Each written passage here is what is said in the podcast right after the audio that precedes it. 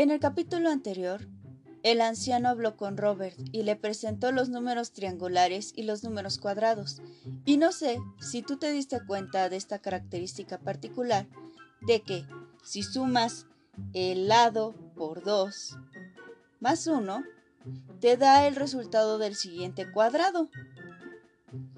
Sin más por el momento, iniciamos con El Diablo de los Números de Hans Magnus Essenberger de la editorial Ciruela, un libro para todos aquellos que temen a las matemáticas.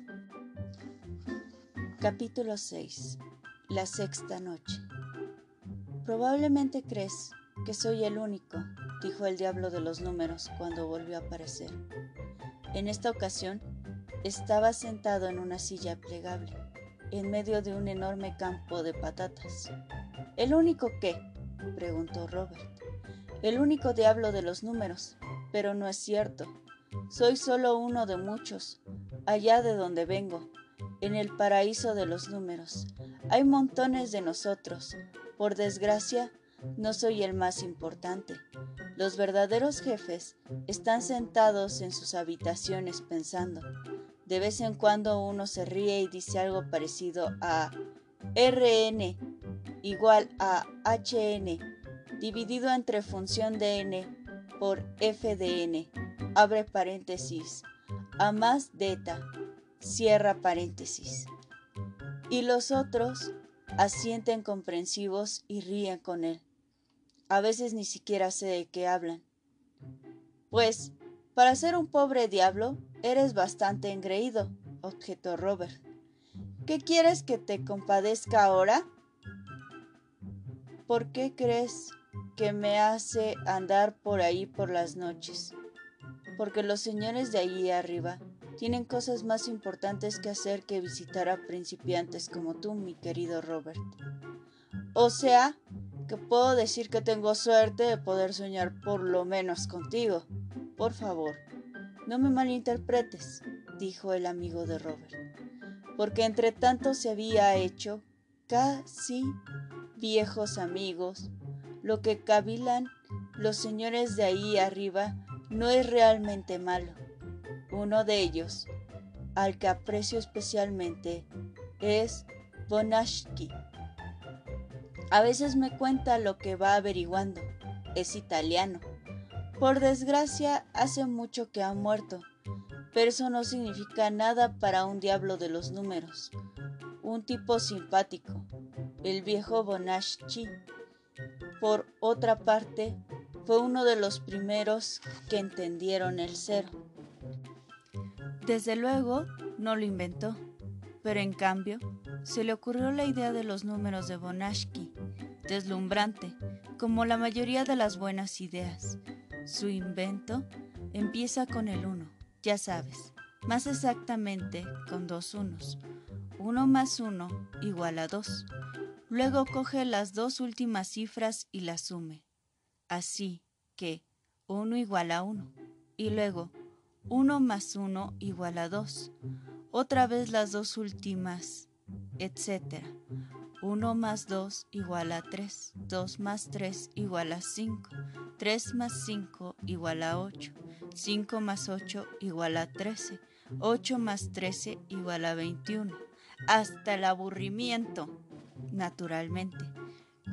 Entonces, el diablo de los números empezó a salmodiar los números de Bonashki, sentado en la silla plegable, cayó en una especie de canturreo. Era la más pura ópera de Bonashki. Uno, uno, dos, tres, cinco, ocho, trece, veintiuno, treinta y cuatro, cincuenta y cinco, ochenta y nueve, ciento cuarenta y cuatro, doscientos treinta y tres. 377. Roberto se tapó los oídos. Ya paró, dijo el anciano. Quizás sea mejor que te los escriba para que puedas aprendértelos. ¿Dónde? Donde tú quieras. Quizá en un pergamino. Desatornilló el extremo de su bastón y sacó un fino rollo de papel. lo tiró al suelo y le dio un golpecito. Es increíble la cantidad de papel que había dentro del bastón. Una interminable serpiente que se desenrolló cada vez más y corrió más y más lejos por los surcos del campo, hasta que su extremo desapareció en la lejanía. Y, naturalmente, en el arroyo estaba toda la serie de Bonashki, con sus números. Uno, uno, dos, uno, tres, dos, cuatro, tres, cinco, cinco, seis, ocho, siete, trece, ocho, veintiuno, nueve, treinta y cuatro, diez, cincuenta y cinco, once, ochenta y nueve, doce, ciento cuarenta y cuatro. 13, 233. A partir de ahí los números estaban tan lejos y eran tan pequeños que Robert ya no pudo leerlos. Bueno, ¿y qué? preguntó Robert. Si sumas los cinco primeros y añades uno, te sale el séptimo. Si sumas los seis primeros y añades uno, te sale el octavo, etc. Ya, dijo Robert. No parecía especialmente entusiasmado. Pero también funciona si te saltas siempre un número de Bonashki. Solo tienes que tener siempre el primer uno, dijo el diablo de los números. Mira, y ahora te saltas uno. Uno más uno igual a dos. Y vuelves a saltarte uno, más tres. Y vuelves a saltarte uno, más ocho. Y te saltas uno más, más veintiuno. Sumas esos cuatro y ¿qué te sale? Treinta y cuatro, dijo Robert. O sea, el número de Bonashki que sigue al 21, si te resulta demasiado trabajoso, también se puede hacer saltando. Por ejemplo, coges el número de Bonashki número 4 y lo haces saltar. El 4 es el 3 y ¿cuánto es 3 al cuadrado? 9, dijo Robert.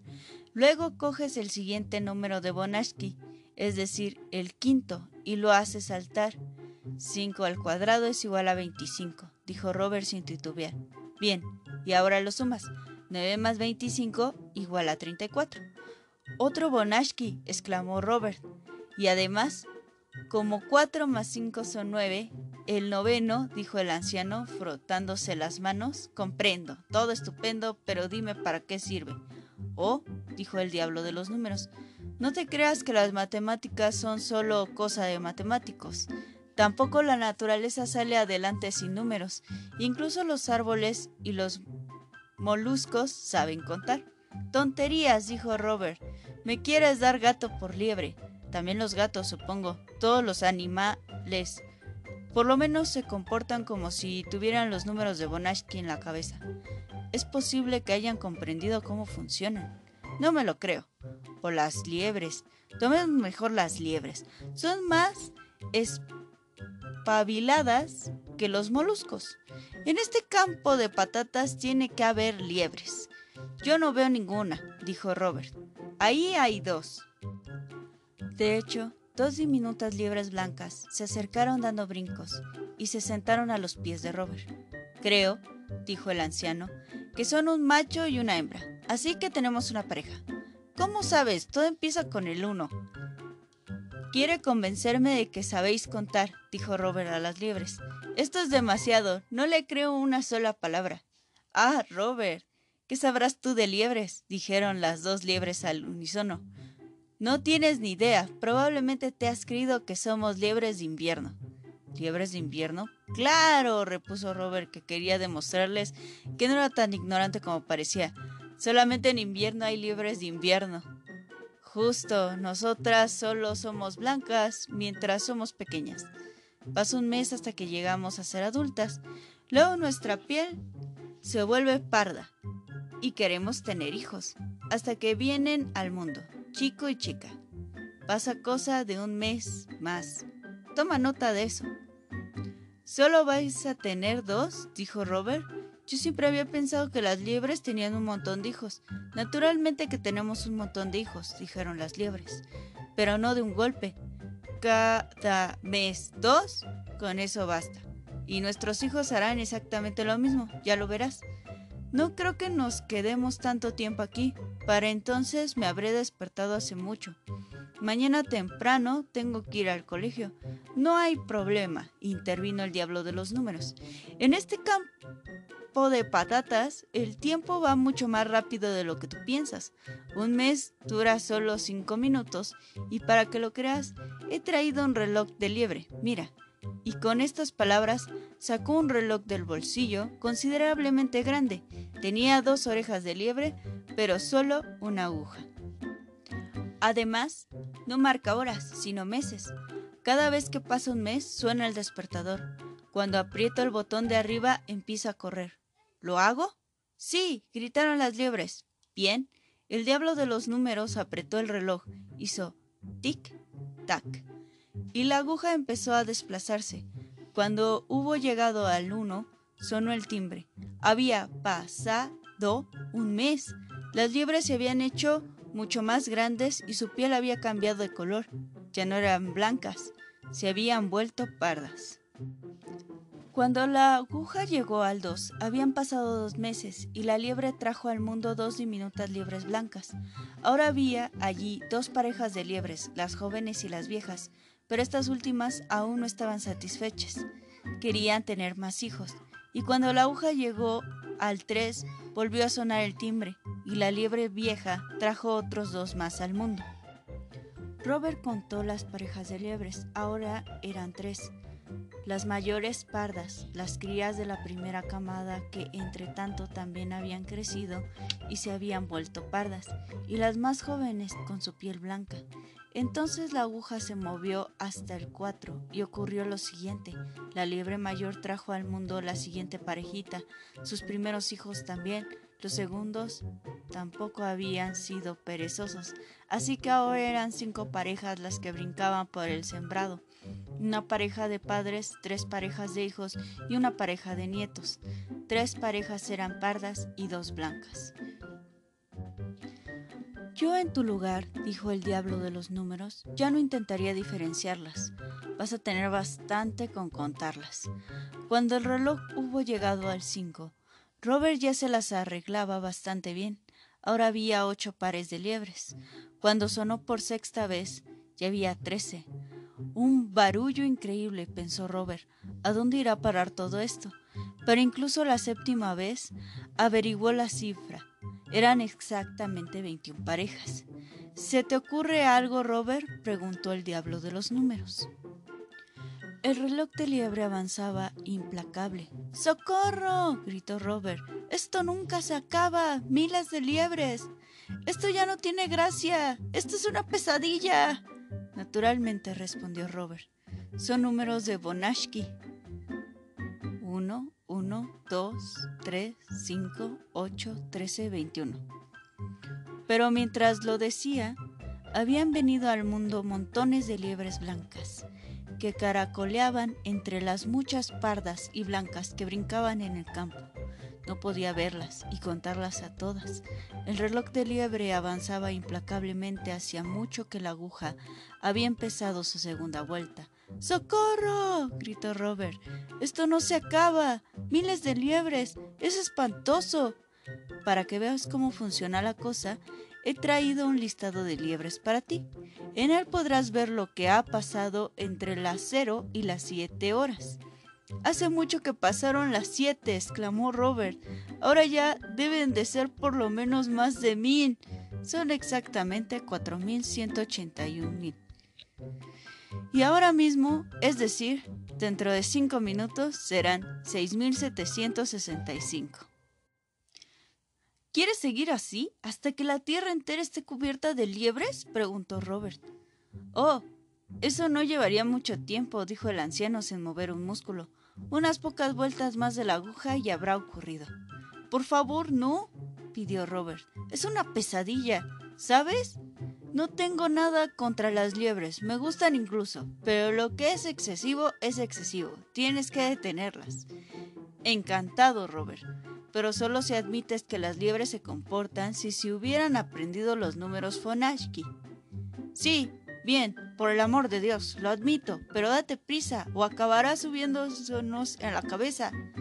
el diablo de los números pulsó dos veces la corona del reloj de liebre, y ésta empezó a funcionar hacia atrás. Cada vez que sonaba el timbre, las liebres disminuían y al cabo de unas pocas vueltas la aguja volvía a marcar cero. Había dos liebres en el vacío campo de patatas.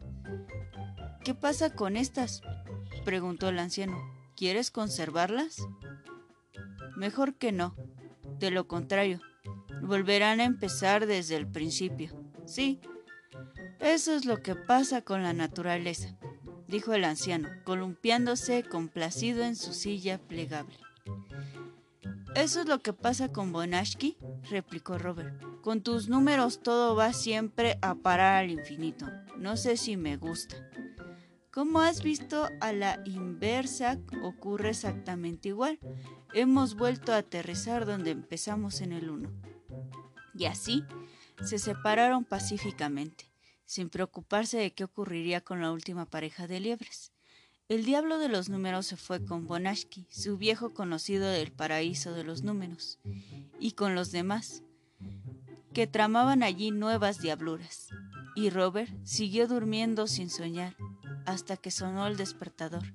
Se alegró de que fuera un despertador corriente y no un reloj de liebre.